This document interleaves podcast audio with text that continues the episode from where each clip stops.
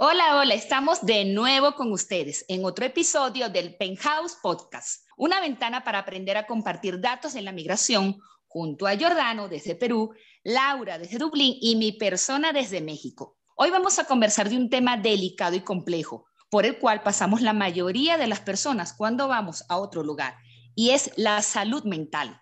Es un tema difícil, pero hoy queremos platicar a través de nuestras experiencias. Vamos a tener de invitada a Eudri Camejo, ¿ok? Y también a nuestra experta Yusain Díaz, pero desde Venezuela.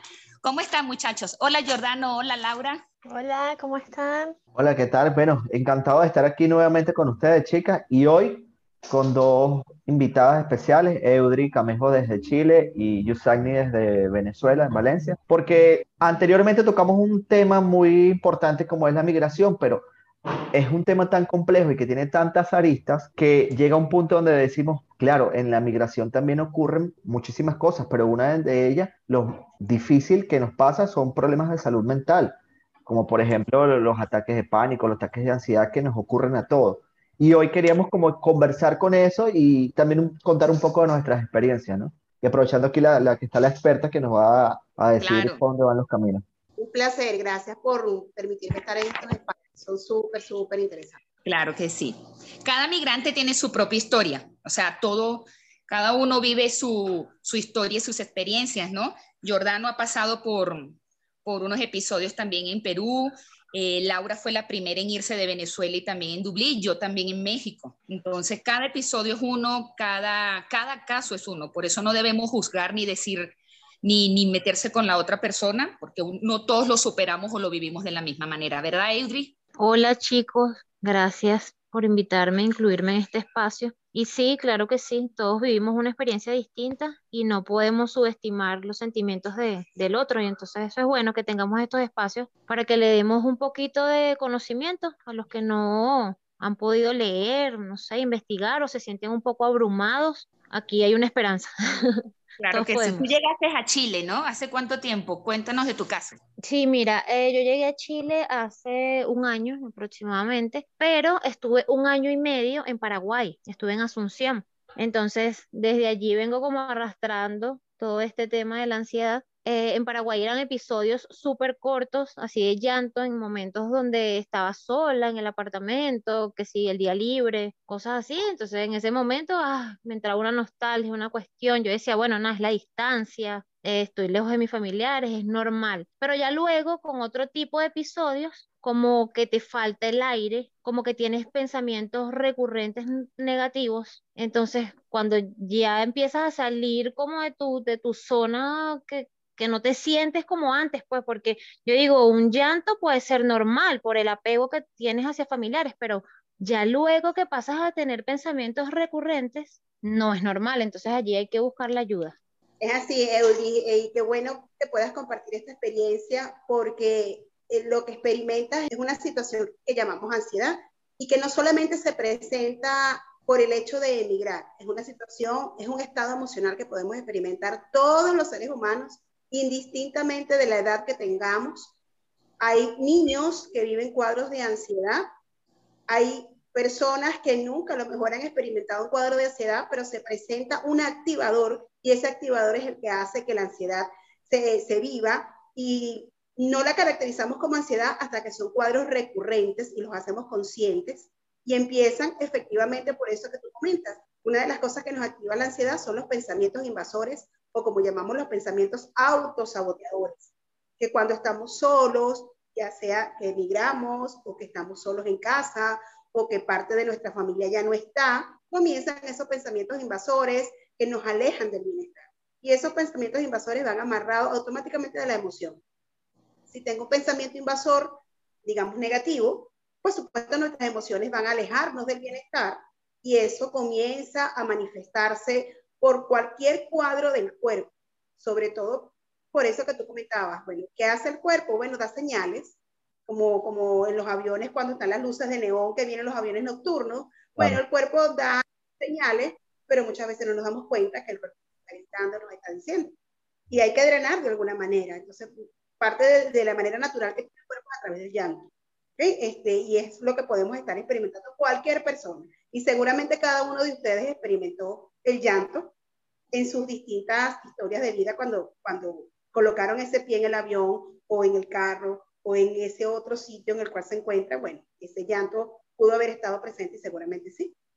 Claro que sí. E, es súper interesante lo que acabo de decir porque hace un par de, hace un par de meses, por decir más de un año más o menos, yo empecé con una alergia en las piernas, en la parte de abajo de mis piernas, eran unos rosetones rojos, mi piel es un poquito súper blanca, así pálida, como ¿Cómo que no vamos a la playa en cuánto tiempo?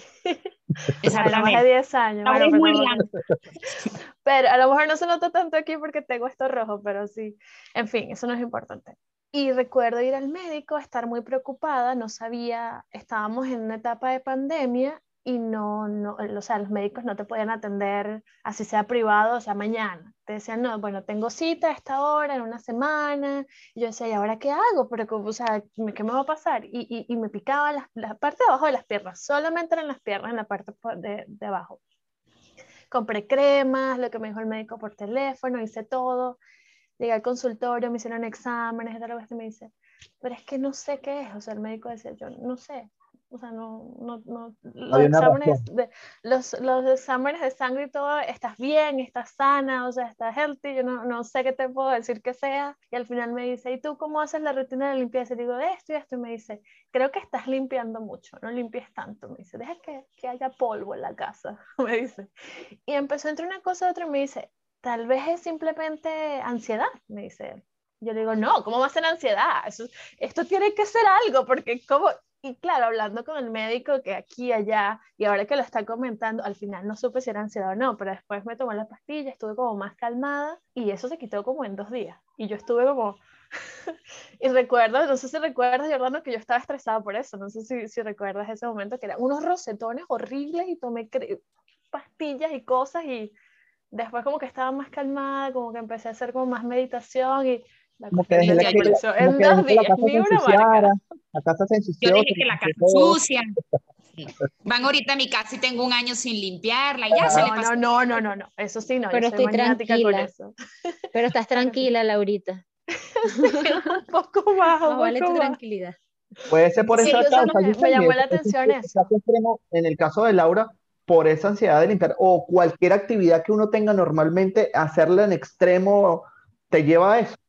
Como bien sabemos, todas las cosas en extremo tienen una razón de ser. Si bien es cierto que hay personas que les gusta limpiar porque les gusta mantener el orden, otras personas son más organizadas, otras personas a lo mejor, bueno, barren y, no les importa si, si no barren sino hasta la semana siguiente hay manifestaciones que sí, que de alguna manera buscan, el cuerpo busca drenar de alguna manera, sobre todo cuando no estamos conscientes de qué es lo que está pasando. Y las maneras de drenar son, bueno, la manera de drenar como es el llanto, eh, que es, digamos, la forma más rápida que tiene el cuerpo de decir está pasando algo y necesito liberar. Pero hay otros mecanismos en donde no sabemos qué está pasando, como bien decía Laura, fue un especialista el especialista dijo que no había nada orgánico, nada fisiológico que activara lo que era el cuadro en la piel. Pero es que esto puede pasar porque las personas dicen, bueno, tengo alteración en el corazón, me palpita el corazón, estoy sudando, siento que la respiración se me tranca, seguramente me va a dar un paro. Es el pensamiento Tal cual. ¿verdad? Va al cardiólogo, va a todos los especialistas, sale muy bien en los exámenes y va de médico en médico, médico pero es que no es un tema físico, solo que el cuerpo lo está manifestando de alguna manera, está sacando los síntomas y bueno, está atacando por esas áreas que podemos tener sensibles. A lo mejor en el caso de Laura es la piel, en el caso a lo mejor de Eury es el tema respiratorio. Bueno, cada uno tiene un área sensible y es ahí donde, bueno, tengo que liberar de alguna manera si no son los mecanismos regulares que debería usar para drenar, para liberar. Siempre hay mecanismos para poder generar eso. Pero una de las primeras cosas es darnos cuenta de que si hay pensamientos invasores que nos están alejando del bienestar, bueno, empezar a identificar esos pensamientos invasores. Claro. Yusa, disculpe que, disculpe que te interrumpa, pero acabas de describir lo que acabas de decir. Por supuesto que no podemos decir que es mentira, porque todo lo que acabas de decir le pasó a Jordano. Tal cual. Hace como un año, pero igualito. Un día nos escribió un grupo que tenemos en WhatsApp y yo estaba, yo, todos estamos lejos, y Jordano, le, estando en Perú, le pasó lo mismo que tú acabas de decir. O sea, Qué increíble. No te habíamos dicho nada a ti, Yusa, de lo que pasó a Jordano y tú lo estás explicando y eso fue lo mismo que te pasó a ti, Jordano. Tal cual, tal cual lo que está diciendo. Recuerdo estar aquí fue- y Ajá. sentirme impotente y tratar de llamar a una ambulancia. había el número momentos de donde- de, de Porque Perú, se o sea, daba, eran 3 de la mañana que me ocurría esto y Laura, que está en Dublín, era como que la que debe estar seguramente despierta. Y la llamaba y Laura me decía, ¿qué pasó? Y yo le, yo le decía, Laura, me voy a morir, pero cálmate, respira. Y uno trataba como que de respirar y tal, pero por ejemplo, respiraba con él. muchísimo, eh, el- ese pensamiento que tú llamas, Yusen, invasor, era como la, la serie esta de Mil Formas de Morir, era como que mil formas de, veías la muerte literalmente, pensamiento que jamás en condiciones normales nunca lo ibas a tener, pero en ese momento era, si yo estaba en la cama, ver, si me, me van a encontrar tirado aquí en la cama, si me sentaba en el piso, eh, me van a encontrar aquí en el piso, cualquier cosa, incluso cuando yo estaba hablando con Laura, un momento, Laura, me voy, era tan fuerte el pensamiento invasor, que yo no sé si esto llega a otro extremo, no, cómo, cómo se diría esto, pero sientes tú que puedes como desactivar, como que literalmente sientes que te vas a morir. Y un caso muy especial, me fui a la cancha que era como que un lugar como que eh, yo decía, hay que hacer ejercicios para, para ver si esto pasa o algo. Y yo dije, ay, ¿qué pasa si me muero aquí? Y literalmente sentí que me desactivé por completo y el cuerpo fue como... Y yo, ¡ah! ¿Y cuánto tiempo te duró eso, Jordano? en mucho tiempo durante la cuarentena fue, no, obviamente me imagino que el tema de- del encierro pegó mucho. Me iba, por ejemplo, en las mañanas a, a casa de la prima de una amiga por aquí y decía, me siento mal, lloraba. Me- algo que me funcionó muchísimo, que nunca lo experimentaba, era el tomar té. El té como que te, no sé por qué, pero eso caliente como que drenaba, te calmaba. Iba como Yo que poco tomo a todos poco. los días, cuatro veces al día o más. Y solo se toma té. El frío no deja otra cosa. Y después, creo que esos pensamientos, no sé si es que llegan o no, ya cuando si no hago ejercicio, si no, me, me da el ataque. O sea, tengo, tengo que estar habitualmente haciendo ejercicio. ¿Alguna ¿Qué actividad? pasa? Invasores, fíjate, los pensamientos invasores comienzan así como que a detectar que hay un espacio en la memoria donde yo me puedo ir metiendo. Si soy el pensamiento, vamos a llevar como los pensamientos así como las comiquitas, está el pensamiento invasor y el pensamiento motivador. Entonces, si lo vemos así como las comiquitas, le ponemos una cara al pensamiento invasor, que es ese mostrico, que viene y dice, mira, aquí hay un espacio que está dejando vacío, entonces él comienza así como el Pac-Man a ir llenando ese espacio. Y entonces cuando va llenando ese espacio, donde vamos disminuyendo el, el pensamiento motivador, el pensamiento motivador, el pensamiento que nos este, impulsa, poniendo más chiquito mientras el otro va creciendo. Puedes estar a lo mejor haciendo nada, simplemente a lo mejor sentado o asomado por la ventana y llega solo el pensamiento invasor.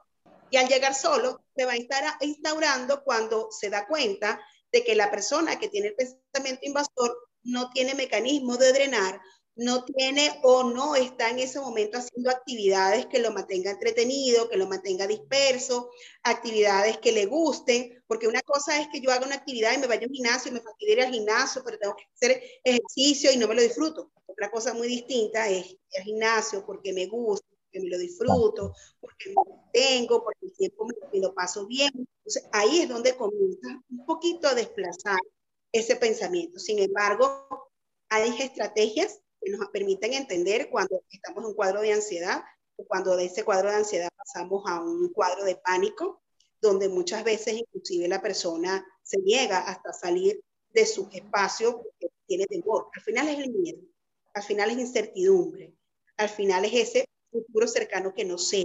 Y eso es lo que activan esos cuadros ansiosos.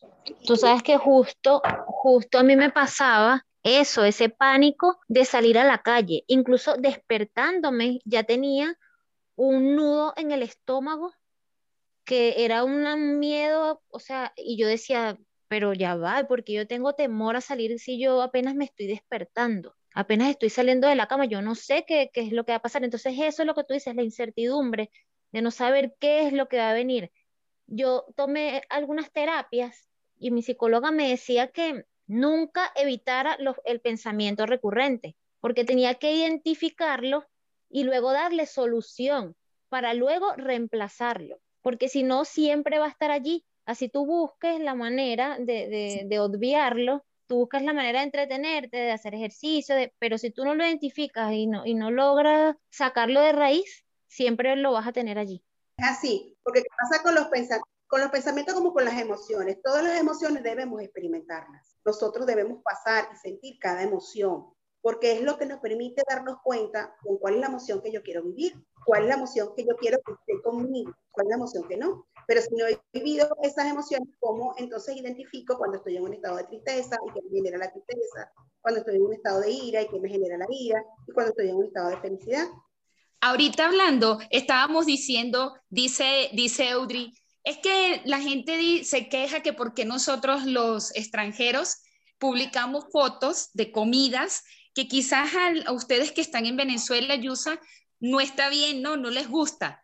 Pero entonces Audrey dice algo muy cierto, pero tú allá sí puedes publicar lo que estás comiendo bien rico en Venezuela. ¿A qué voy con el tema y lo uno? Que también hasta eso pasa, ¿no? Hasta simplemente nuestras comidas típicas, a mí me da mucho sentimiento. En estos días te dije, por no mencionar la marca ni nada, que muero por comerme una arepa con, tú sabes lo que a mí me gusta. Y aquí en México eso es más caro que un kilo de pollo. O sea, yo tengo dos años sin comerme una arepa con eso tan rico que a mí me gusta. Que ustedes saben qué es ese atún endiablado, ¿ok? Y entonces, hasta en eso a mí me da mucho sentimiento y me pongo a pensar y yo digo, ¿desde cuándo no me como una arepa así? ¿Desde cuándo esto? Pero tú en Venezuela tienes hasta la ventaja de que yo sé que es costoso, yo sé que no se te hace falta, pero lo puedes comer más que yo. Y a mí me da, hasta en eso, hasta eso que yo sé que es la comida y eso, pero me da hasta la parte sentimental ahí. Pues. Imagínate, hasta con los alimentos, pues que hasta extraño. Yo, en tu caso, y en tu caso cuando estabas en Dubai, sé que no fue una etapa súper positiva, no por nada malo, o sea, el país genial y la experiencia, bueno, pero por lo lejano, por lo diferente de la cultura, ¿tuviste alguna algún momento recurrente como explica la señora Yuxani o, o, o, algo que digas, algo que te hizo como el trigger, o sea, como que te activó ese, esos pensamientos o algún episodio que quieras compartir o en otros países que has estado.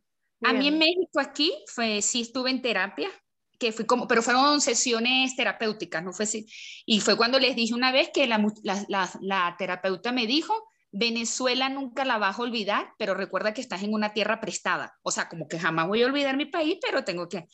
Y en Dubái, pues sí me pegó. No sé, Laura, cómo tú has aguantado tanto también, tantas horas de diferencia. O sea, yo sé que estoy lejos, pero le escribo a Jordano, que está en Perú, le escribo a Yusaini, ahora a Audrey, que la voy a tener en contacto y me van a responder rápido, porque tenemos dos horas de diferencia máxima. Te respondo rápido, ustedes siempre a me responden tarde. No es la distancia, sino que Laura no está pendiente del teléfono. Eso es lo que quieres decir. O sea, eso no forma parte de las horas de diferencia, sino de la No, si aquí es todo lo contrario. Yusbel nunca me responde. O sea, quiero un inciso aquí para decir eso. Yusbel nunca me responde. Eso es mentira. Eso es mentira.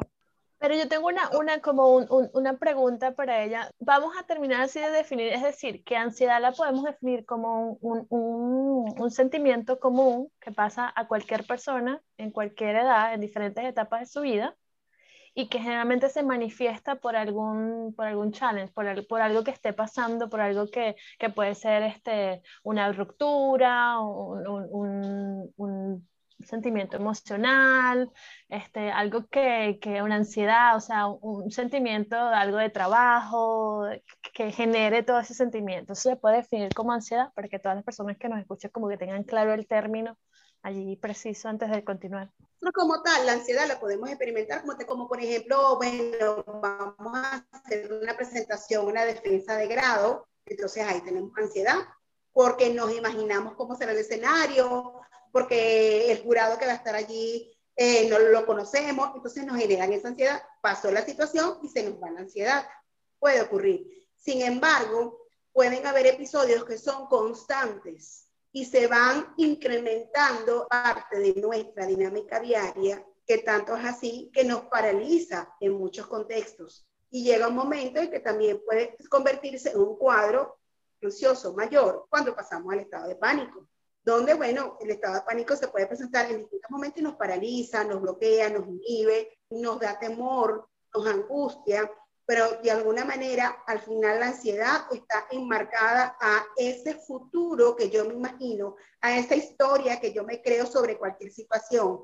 La ansiedad está enmarcada a la añoranza de cosas que dejé de mi pasado, de las emociones, sobre todo cuando no hemos tenido, nosotros no estamos, digamos, programados para drenar o para liberar no forma parte, digamos, de, nuestra, de, nuestros hábitos. ¿Cuándo fue la última vez que ustedes se dieron un autorregalo? Es verdad. Ay. Yo lo Ay, estoy doy todos los meses. Este mes me va a Yo regalar sí me este los a doy siempre. Yo sí me los doy siempre. Yo me digo a mí misma, este, tengo que hacer este, tengo este objetivo y lo tengo que cumplir en tanto tiempo. Si lo logres, cuando lo logres, siempre positivo. Puedes comer este lado que tanto te gusta. Cosas pequeñas, algo así. Y entonces lo hago. Cuando lo logre, Como una con pan dulce. Una chicha con pan dulce. No, yo no, no, aquí no venden chicha y tampoco venden pan dulce. Bueno, te, comes tu- tu- te tomas tus té. Jordano, quedan ocho minutos. Vamos a, repítele a Yusaini lo que le estabas preguntando y después tú, Eudri, Jordano, y sobre todo tú, Yusaini, Laura, como unos tips que podamos nosotros, que nos ayude y para los, demás, los que nos están escuchando también sea importante para ellos. ¿Qué era lo que le preguntabas a Yusa, Jordano? Y después vienen los tips. Esos niveles de, desde que empiezas de los ataques de, de ansiedad a, a pánico, ¿cómo serían las escalas? ¿Cuáles serían los primeros y cómo, cómo sería el rango? Pues? Bueno, en principio comienzas a sentir síntomas en el organismo que quizás no eran habituales para ti. Algún malestar estomacal, frecuencia en dolores de cabeza, eh, dolores musculoesqueléticos, comienzas a sentir sudoración, a lo mejor en un supermercado y, era- y no era algo que pasaba anteriormente. Mejor estás, no sé, en un ascensor y comienzas a ver que del piso 3 al piso 6, no sé, para ti es como una hora. Cosas que habitualmente realizabas comienzan a generarte angustia. Y entonces ahí comienzas a experimentar cuadros ansiosos. Sin embargo, no lo haces consciente hasta que ya esa angustia llega mayor y comienzas a decir, ya va, me está pasando algo. Y frente a este algo, debo hacer alguna acción que me permita a mí este, sentirme mejor. Entonces comenzamos con las acciones regulares que visitar al médico. Hasta que el médico no consigue nada y nos dice que estamos bien, que estamos buenísimos, y tú dices, ajá, pero me pasa algo. Hasta que el médico entonces te dice, algo deja de ya limpiar. a Exacto, el médico te dice, ya no deja de barras más. limpiar. Mira, para, te- para cerrar, yo eh, vamos a decir, cada uno puede decir un tips, Yusain, y tú puedes decir dos o tres como experta. Yo creo que aquí lo que nos puede ayudar, mi opinión, es la empatía y la comprensión de los que estamos en el país y de los que nos están apoyando desde afuera. Mi caso, tú, Yusaini, desde Venezuela, Jordano desde Perú y Laura desde Dublín, esa, esa, esa comprensión y ese apoyo que siempre hemos tenido. Eudri desde Chile. mexicanos. Por y favor. Eudri. ¿Qué recomendarías tú, Eudri? Algo personal Mira. que te haya ayudado. Yo siento que la comunicación es esencial porque tienes que comunicar y decir lo que sientes. Tienes que sacar todo eso dentro de ti a una persona de confianza, una persona que tú sepas que te va a comprender, a encaminar por donde es, porque siempre tienes que ir a, a un especialista. Y luego de eso, eh, hacer cosas que te diviertan, hacer cosas que, que te llenen, que te hagan sentir pleno. Para Sí. mí esas dos cosas son esenciales. Perfecta. ¿Tú, Jordano? Yo comparto eso que dice Eudre, sobre todo eso que algo que te guste. En mi caso, por ejemplo, hacer deportes, jugar baloncesto aquí con los, con los amigos, con los compañeros, creo que me ayuda muchísimo. Si no estoy haciendo como que ese deporte, que drenes, que subes, no, creo que ayuda No. muchísimo, pero va más con lo que Eudre, hacer algo que te guste. Laurita. Sí, yo creo que tienes que aprender a comunicarte y entenderte como persona. Parecerá tonto y parecerá simple, pero si tú te entiendes y sabes cómo eres y qué sientes, creo que va a ser más fácil identificar cuando algo está, algo no está bien o algo está como fuera de, de- de- de los sentimientos que generalmente manejas. Claro. Ya- y aprender a identificar esas pequeñas cosas que sientes que no están dentro de lo, lo que crees que es normal. Otro invasor que dice sería-. Y lo otro sería comer, hacer ejercicio y a lo mejor tal vez utilizar estas aplicaciones. Hay personas que dicen mucho que no les cuesta dormir y hay a veces aplicaciones que te ayudan a relajarte o a meditar y pareciera como recurrente y tonto, pero a veces Está funciona. bien. Una última cosa antes de darle, Yuseni, que, que sí me ha servido en estos días, que Yuseni seguro lo va. Siempre, ante cualquier situación, tenemos dos posibilidades de pensamiento, uno negativo y uno positivo. Si puedes pensar positivo, hazlo. Exactamente. Yusaini, ¿qué nos dices para terminar? ¿Qué es importante? Primero, identificar esos pensamientos invasores que están teniendo. Una manera de hacerlo es empezar a escribir, eh, así como cuando hacemos una lista de mercado, todos esos pensamientos que nos están llegando. Y cuando tenemos esos pensamientos darnos cuenta de la frecuencia con la que están llegando a nuestra vida. Otra estrategia es 15 minutos diarios para cada uno de ustedes, que hagan aquello que siempre les ha gustado hacer, que les permita conectarse con eso que les gusta y que les disfruta. Otra eh, recomendación es una respiración lenta, profunda y consciente que hacemos justamente antes de dormir. Yo siempre recomiendo hacerla tres veces antes de dormir y tres veces a despertarnos. ¿En qué consiste? cerramos los ojos, nos ponemos de pie con los pies en, descalzos, tomamos una respiración, imaginamos que la respiración llega a nuestros pies, cuando la vamos a expulsar, hacemos lo mismo, pero lo expulsamos diciendo o pensando en algo que no queremos en nuestra vida. Eso lo podemos hacer tres veces antes de dormir y tres veces antes de despertar. Al dormir le estamos diciendo a, nuestro mente, a nuestra mente, a nuestro cuerpo y nuestras emociones que vamos a un estado de reposo y en la mañana le estamos diciendo que vamos a un estado de activación. Y aplicar lo que yo siempre digo, mis cápsulas de bienestar. La cápsula A, que es amarte, amarte, amar y manifestar el amor. La cápsula B, no deje de expresar esos besos que todos queremos dar por cualquier mecanismo que nos genere. La, la vitamina C, conéctate con tus cinco sentidos. Haz aquellas cosas que te permitan activar tus cinco sentidos. No reprimas eso que tu cuerpo tiene. Si tu cuerpo quiere un dulce, cómetelo, porque es la única manera que tu cuerpo va a drenar. Y la vitamina D, que para mí está relacionada con Dios, independientemente de las posturas religiosas, es la vitamina de la gratitud. Agradecer por ese país que nos dio la vida, que nos vio nacer, que nos vio crecer, por ese país que nos abrió las puertas a um, incorporarnos, a crecer, a seguir aprendiendo, agradecer por todas esas personas las cosas que tenemos, no las que queremos, las que tenemos. Mientras más agradecemos las cosas que tenemos, más cosas van a llegar a nuestra vida. Bueno, y para culminar, que es importante el buscar espacios para drenar todos los días. No esperes un viaje especial, un momento especial, no todos los días. Conéctate con algo que te gusta y dedícate esos 15 minutos para ti que te generen bienestar. Y si pueden ser mucho más, mejor. De verdad, muchísimas gracias por este espacio y espero que estos tips y lo que hemos conversado sea beneficioso para todas las personas que puedan estar escuchando. ¿Por dónde te podemos contactar, Yusa, si queremos saber más y asesorarnos? Bueno, a través de las redes, por Instagram, arroba psicojusa, usa con J, J-U-S-A, y bueno, si es a través de WhatsApp, este 58 412 144 4203 y estoy a la orden por acá. Qué bueno. Gracias. Muchas gracias, de verdad, todo genial. Eudri, no sé si quieres dejar algún mensaje, alguna recomendación a todas las personas que nos escuchan también. Bueno, ya como dije anteriormente, buscar ayuda, que es lo primordial, y hablarlo. Hablar lo que sientas, no te reprimas, porque si yo pude, tú puedes y todos podemos. Claro que sí. Claro que sí. Gracias, chicos, por incluirme hoy. Un besito. Gracias a ti por aceptar esta locura. Sí, Laura, es imposible grabar esto hoy porque cuando a mí me dieron esos episodios, yo lo conversaba mucho con Eudro y cuando se dio este tema, yo, necesito que ella esté aquí. Bueno, gracias a Dios. Claro.